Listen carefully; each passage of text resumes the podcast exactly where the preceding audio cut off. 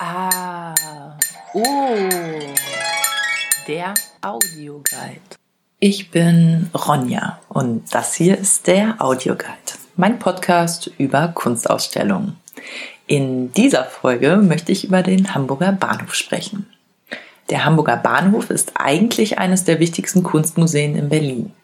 Wenn es um die Kunst seit 1960 bis in die Gegenwart geht, ganz sicher eines der besten Museen in Deutschland. Im Moment ist das anders. Denn im Moment ist der Hamburger Bahnhof überhaupt kein Museum. Im Moment ist der Hamburger Bahnhof selbst zu einem Kunstwerk geworden. Da wo sonst die historische Halle des Hamburger Bahnhofs ist, ist jetzt eine Farbexplosion. Es ist einfach alles bunt. Da ist einfach überall Farbe. Auf dem Boden der Halle ist rot, grün, gelb, blau und alle Farben, die irgendwo dazwischen liegen. Die Farben, die fließen. Die fließen ineinander über, die versprudeln sich, trennen sich wieder und fließen weiter. Es ist ein bisschen so, wie wenn jemand einen Farbeimer ausgegossen hätte, aber einen in der Farbe bunt ein Farbrausch, kann man wirklich sagen. Und dann steht da noch mitten in der Halle ein riesiger Sturporkörper. 30 Meter lang und 7 Meter hoch, wie ein Eisberg oder ein Fels. Manche, das habe ich jetzt gelesen, denken aber auch an ein Raumschiff. Und auch darüber ergießt sich die Farbe. Auch der ist einfach komplett bunt. Wenn man näher rangeht, kann man gar nicht anders als über den bemalten Boden der Halle zu laufen. Man steht als Betrachter auf der Farbe und man blickt auf diesen bunten Felsen und man ist einfach mittendrin in dem Gemälde, das der Hamburger Bahnhof jetzt ist. Und nicht nur der, denn nicht nur da ist die Farbe, nicht nur drin, sie erstreckt sich durch die hintere Flügeltür des Museums weiter nach draußen, in den Außenbereich des Hamburger Bahnhofs. Die Farben fließen aus der hinteren Tür der alten Bahnhofshalle hinaus. Sie erstreckt sich über die Terrasse, fließt weiter an einem kleinen Park vorbei, um den Park herum bis zu den Riekhallen. Die sind nochmal 300 Meter lang. Da sogar die Außenwände hoch, flammendes Pink und Giftgrün. Und die Riekhallen, das sei kurz erwähnt, sind genau der Teil des Museums, in dem sich die Sammlung Flick befindet, die im kommenden Jahr aus Berlin abgezogen werden soll. Die Hallen selbst sollen dann abgerissen werden, um stattdessen auf diesem Platz neue Bürotürme bauen zu lassen. Doch bevor es dazu kommt, ist jetzt auch da alles bunt. Sogar die Treppe zum Keller hinunter ist pink angemalt. 12.000 Quadratmeter das muss man sich mal auf der Zunge zergehen lassen, finde ich. So groß ist das Kunstwerk, das Gemälde, das mal der Hamburger Bahnhof war. Und da steht man dann mittendrin. Ein bisschen irritiert vielleicht, äh, überwältigt und völlig begeistert. Zumindest war ich das. Und jetzt habe ich so viel geschwärmt und geredet und habe noch gar nicht gesagt, wer all das eigentlich gemacht hat, wer sich das ausgedacht hat und all das, was übrigens den Ausstellungstitel It Wasn't Us trägt, umgesetzt hat. Nämlich die Künstlerin Katharina Gross. Katharina Grosse hatte vor ziemlich genau 20 Jahren schon mal eine Ausstellung im Hamburger Bahnhof. Damals war sie Ende 30 und gehörte zu den Nominierten für den Preis für junge Kunst. Sie zeigte damals eine bunt besprühte Wand, die einen Teil der Halle einnahm. Genau der Halle, die ihr jetzt für ihre neue Ausstellung ganz gehört. Sie kehrt also zurück in das Museum, wo sie am Anfang ihrer Karriere schon mal ausgestellt hat, wo sie beim Wettbewerb nicht gewonnen hat und sie kehrt zurück, nachdem sie eine erstaunliche Karriere gemacht hat. Denn jetzt ist sie eine der wichtigsten deutschen Künstlerinnen überhaupt, deren Werke in der ganzen Welt bekannt und begehrt sind. Geboren ist Katharina Grosse 1961 in Freiburg im Breisgau Sie studierte an der Kunstakademie in Münster und Düsseldorf Und sie hat angefangen mit Leimwänden, die ihr irgendwann, ja, man kann sagen, zu klein wurden. Von denen aus sie einfach immer weiter gemalt hat. Sie wurde immer größer, malte ganze Räume voll und malte in letzter Zeit immer wieder im öffentlichen Raum. 2014 übermalte sie in Philadelphia Böschungen und Gebäude an Bahngleisen entlang. Und zwei Jahre später verwandelte sie einen ehemaligen Armeestützpunkt in Queens mit wildem Rot, Weiß und Orange in ein Kunstobjekt. Und heute lebt und arbeitet Katharina Grosse in Neuseeland und Berlin. Und ihre Arbeit im Hamburger Bahnhof ist die größte, die sie in Europa bisher gezeigt hat. Ich freue mich total, dass Daniel Milnes sich die Zeit genommen hat, mit mir über die Ausstellung zu sprechen. Er ist Mitglied des kuratorischen Teams.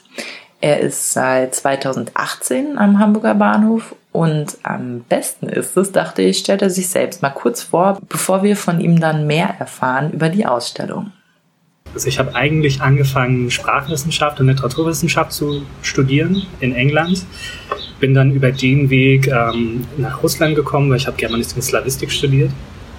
Und habe dann in Russland äh, die Eremitage besucht in St. Petersburg. Und das war für mich so ein bisschen der Moment, wo ich dachte, eigentlich ist es ein schönes Umfeld, so ein Museum, so ein großes Museum vor allem zu besuchen und zu sehen, was es dann alles quasi in einem Haus geben kann.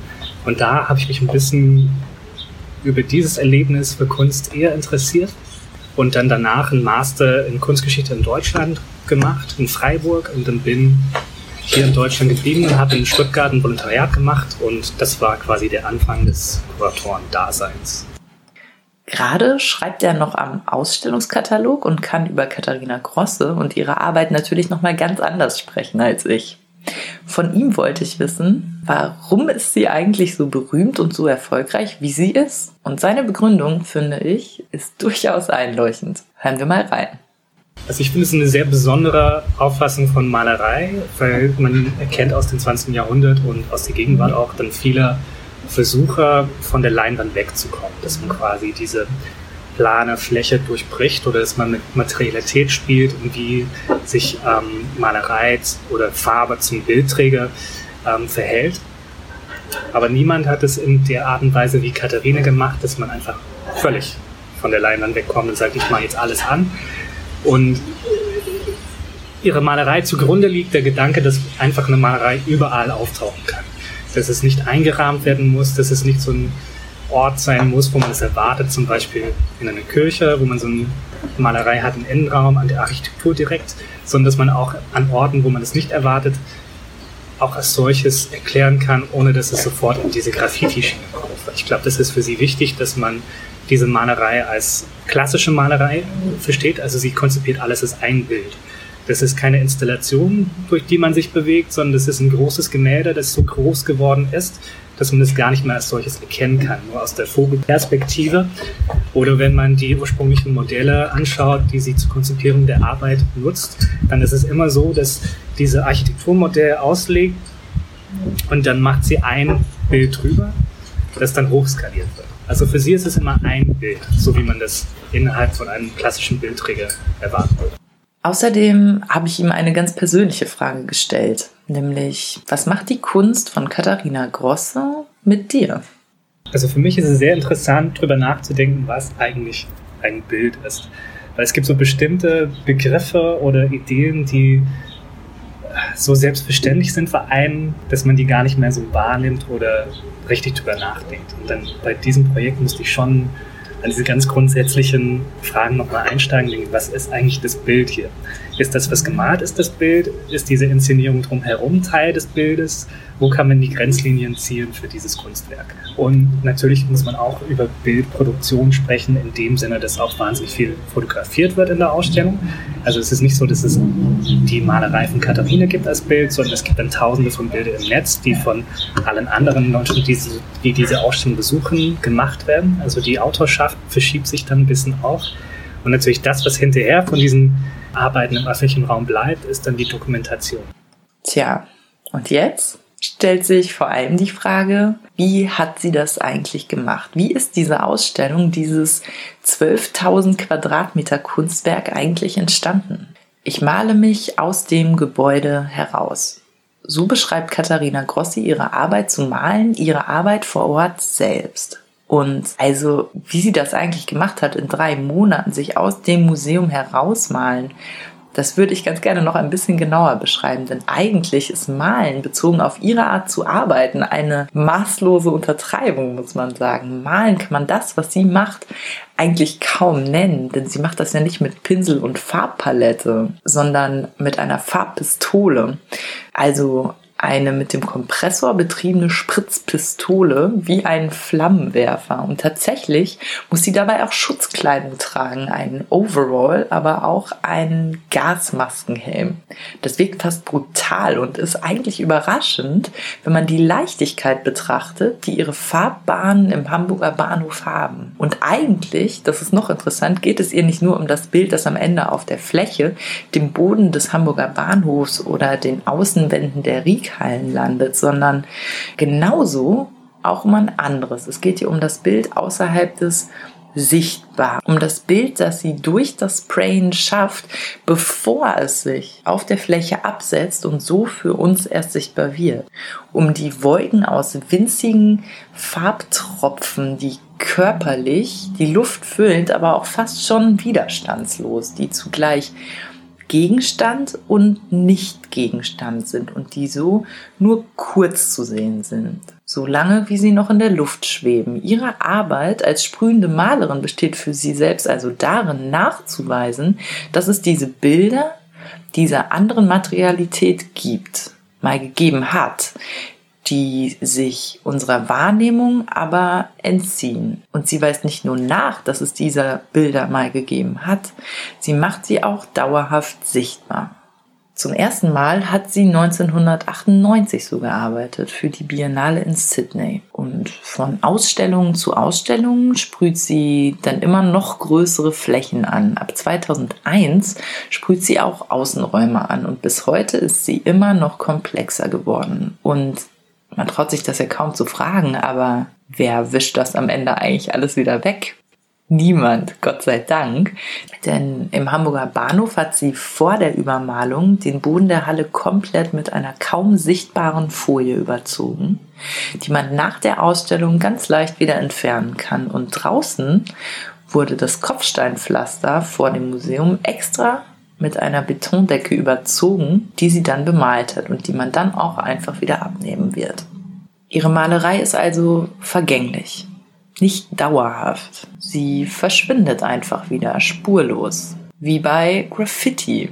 Das ist ein Vergleich, der nahe liegt, gegen den sich Katharina Grosse selbst allerdings immer wieder wehrt.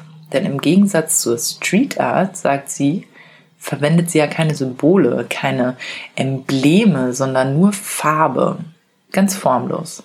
Es geht um abstrakte Malerei. Und dann ist da ja noch dieser riesige Fels. Der ist eigentlich aus Polystyrol, eine Art Styropor. Und wie gesagt, 30 Meter lang und 7 Meter hoch ist und den sie in mehreren Arbeitsschritten selbst hergestellt hat. Sie hat ihn zuerst mal als kleines Modell entworfen und ihn dann immer größer werden lassen. Sie hat das kleine Modell durch 3D-Scans erfasst, um dann daraus auch das nächstgrößere Modell produzieren zu können.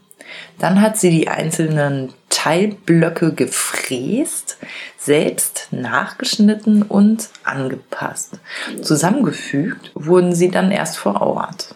Über Tage hat Katharina Grosse noch mit einem Werkzeug, einem heißen Draht, Furchen und Einkerbungen und feinste Rillen in die Oberfläche geformt.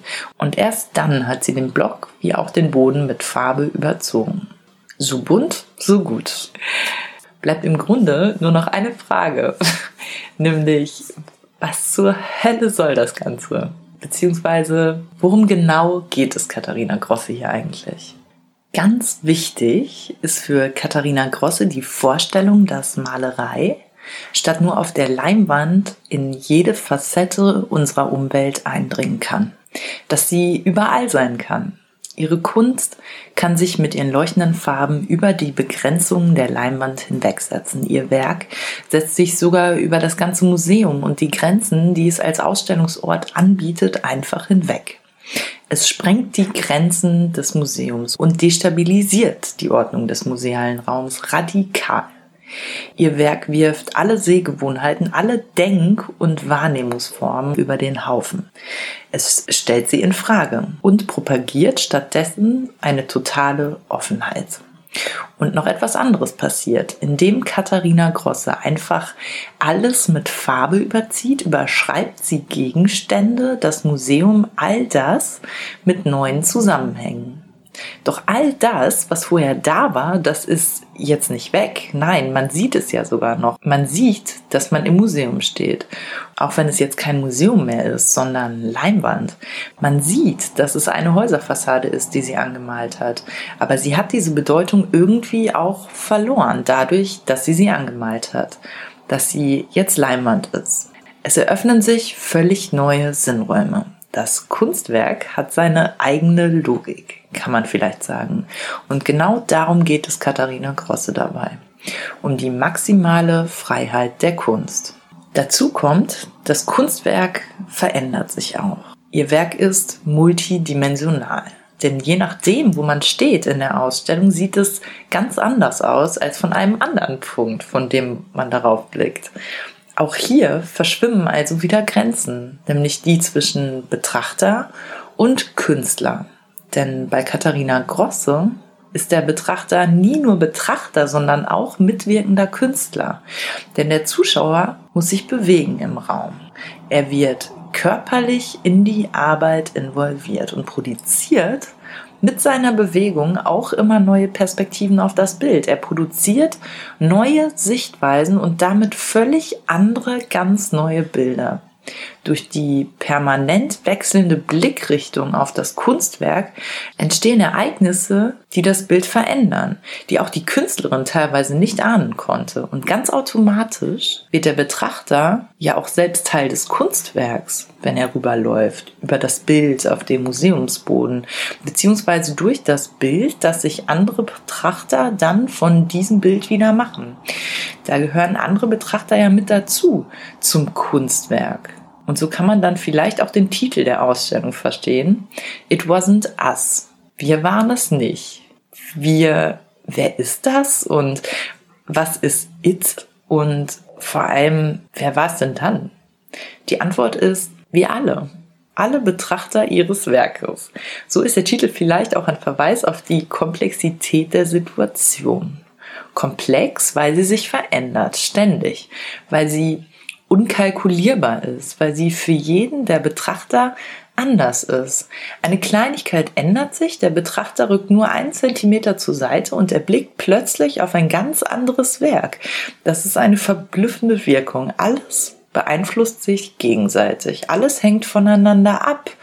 Aber wie es genau zu diesem Titel für die Ausstellung gekommen ist, danach habe ich auch Daniel Milnes nochmal gefragt, Mitglied des kuratorischen Teams des Hamburger Bahnhofs und der kann dazu natürlich nochmal ein bisschen mehr sagen. Es lohnt sich, das auch nochmal anzuhören. Ich glaube, wenn man die Titel von Katharina anschaut, auch aus der Vergangenheit, dann sieht man, dass das ein sehr spielerischer Moment ist immer für sie. Es hat nicht immer direkt was mit der Arbeit zu tun, soll gewisse Gedankenstöße geben, aber muss nicht unbedingt erklärungsbereit sein für die Arbeit. It Wasn't Us, glaube ich, war so aus einer Gesprächsrunde entstanden, wo man ein bisschen hin und her jongliert hatte. Und auf einmal hat der ein bisschen so gehaftet. Und es wurde dann lange diskutiert, es ging hin und her.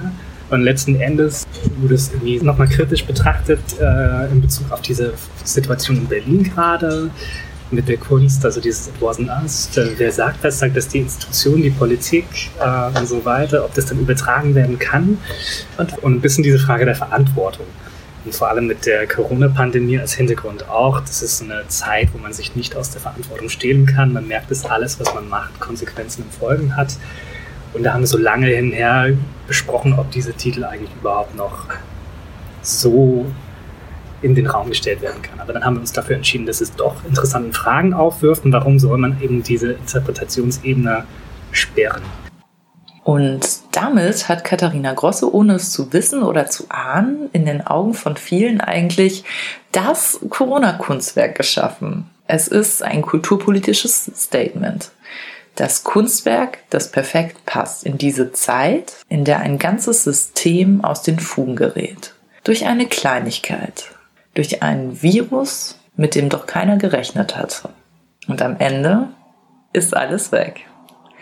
Aber bis dahin dauert es noch ein bisschen. Bis zum 10. Januar 2021 läuft It Wasn't Us noch. Also genug Zeit, um sich die Ausstellung anzusehen. Daher habe ich zum Schluss hier noch einmal Daniel Milnes mit einem Tipp für die Besucher, der ganz interessant ist, wie ich finde. Das ist aber auch eine interessante Frage, wenn man auch ein bisschen über Corona nachdenkt. Zu Anfang hatten wir so ein großes logistisches, ich sage Problem in Anführungsstrichen, das war kein Problem, sondern so eine Frage, wie geht man mit dieser Arbeit um? Weil es gibt keinen konkreten Einstieg und Ausstieg für Katharina. Das ist kein äh, Parcours, sondern das ist ein Bild, das sich aufgetan hat in so eine multidimensionale Welt, in der man sich frei bewegen kann, in der man sich frei bewegen soll. Aber dann natürlich durch Corona Maßnahmen, die getroffen werden in Institutionen, gibt es jetzt einen bestimmten Weg im Sinne von, man kommt vorne rein, man geht in den Außenraum raus. Eigentlich war das nicht so gedacht. Also vielleicht für den Besucher kann ich als Tipp geben, dass man vielleicht draußen anfängt und dass man nicht klassisch über die Kasse direkt geht und zieht sein Ticket und dann geht durch die Ausstellung durch und in den Außenraum hinaus, weil das impliziert so einen ähm, linearen Fortgang durch diese Ausstellung, die eigentlich ein bisschen gekünstelt ist durch diese Corona-Maßnahmen. Also ich würde sagen, dass man vielleicht erstmal so einen kleinen Abstecher im Außenraum macht, sich begeistern lässt von außen und dann macht man so einen Tritt zurück an die Kasse und kommt dann in die Halle rein. Und dann hat man nicht eine vorgegebene Route, sondern man kann ein bisschen mehr frei die Arbeit entdecken. Und das war es jetzt wirklich. Das war der Audioguide über It Wasn't Us im Hamburger Bahnhof. Ich bin Ronja und sage bis dann.